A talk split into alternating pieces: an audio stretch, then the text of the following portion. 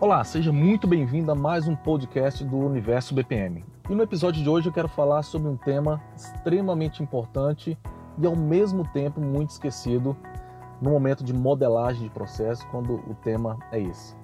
A experiência do cliente importa no momento da modelagem? É sobre isso que eu quero falar agora com vocês. Vamos lá. É, eu vejo muitas organizações, muitos lugares onde as pessoas é, pensam em processos somente em fluxos, né? Então elas sentam lá na, fazem as suas entrevistas, sentam no seu computador, faz a sua modelagem na ferramenta, entrega isso e de alguma forma tenta implantar.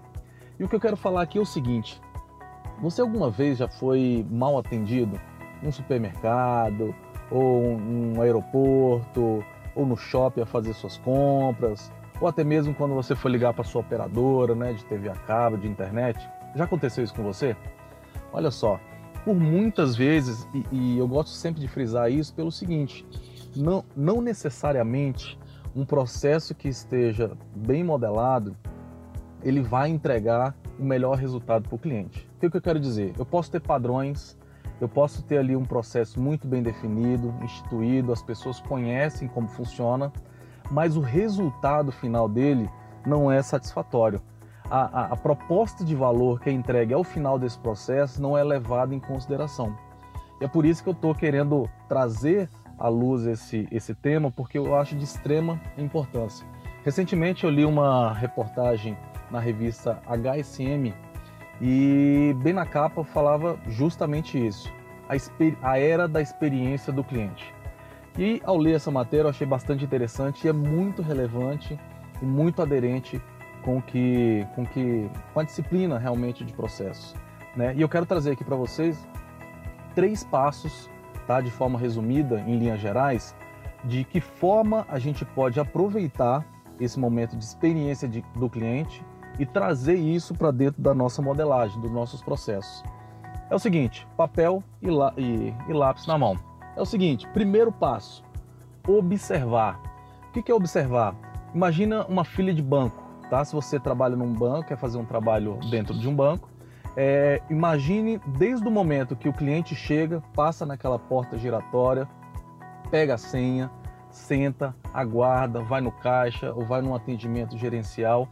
Esse momento de observação ele é importante para que você possa perceber quais são a, percepção do cliente com relação àquele serviço que ela está utilizando, que ela está usufruindo. E eu vou além mais, além, além mais do, do, do, do que essa situação. Se você simular se passar por um cliente e fazer toda essa, essa, essa cadeia aí de atendimento, você se passar pelo cliente, pega uma senha, vai fazer um atendimento, quantas horas você está esperando ali sentado, como é que está sendo o fluxo ali de atendimento, se eu tenho que pegar várias senhas, se tem uma informação. Esse momento de observação muitas vezes não é coletado dentro de, um, de, um, de uma análise de processo, dentro de um, de um fluxo de processo.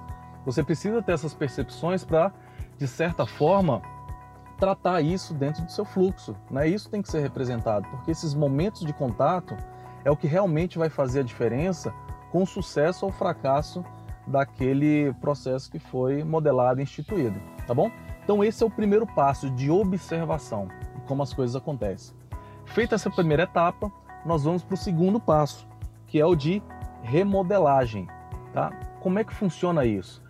Coletamos todos os dados, né? entendemos como funciona ali aquela experiência do cliente, qual é aquele momento de interação que ela tem com os processos.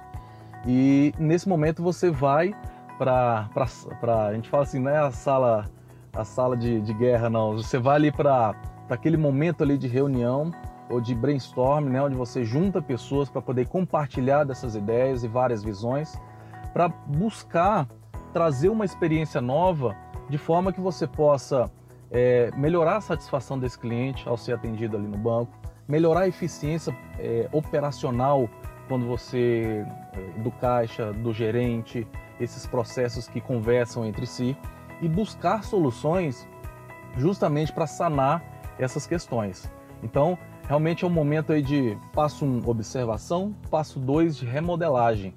tá? Onde você vai fazer alguns pequenos testes para ver se essas hipóteses que foram levantadas realmente vai dar certo, né? Faz aquele mínimo treino ali com os funcionários ou quem vai realmente operar esse processo de forma efetiva. E aí nós vamos para o terceiro passo, que é entregar. É o momento da verdade, é o momento onde você coletou informações, remodelou e agora você vai colocar ali o que a gente chama colocar em produção, colocar o, o processo para é, funcionar, trazer essa visão de fora do cliente com uma experiência nova e ver como é que é, as pessoas se adaptam, as pessoas respondem positivamente ou negativamente para essa nova modelagem. Ou seja, eu não é só desenhar fluxo, tá? É isso, é essa mensagem que eu quero te passar. Você tem que observar os momentos de pontos de contato do seu cliente com o seu processo e como que você pode traduzir isso para dentro da sua modelagem, tá bom? É, nesse episódio, né, eu falei aqui brevemente sobre a importância de você levar em, em consideração a experiência do cliente para dentro da sua modelagem. Tenha isso sempre em mente, que certamente você vai conseguir construir processos melhores, mais eficientes e que realmente geram valor aí para o seu cliente. Tá bom? Um grande abraço, nos vemos no próximo episódio.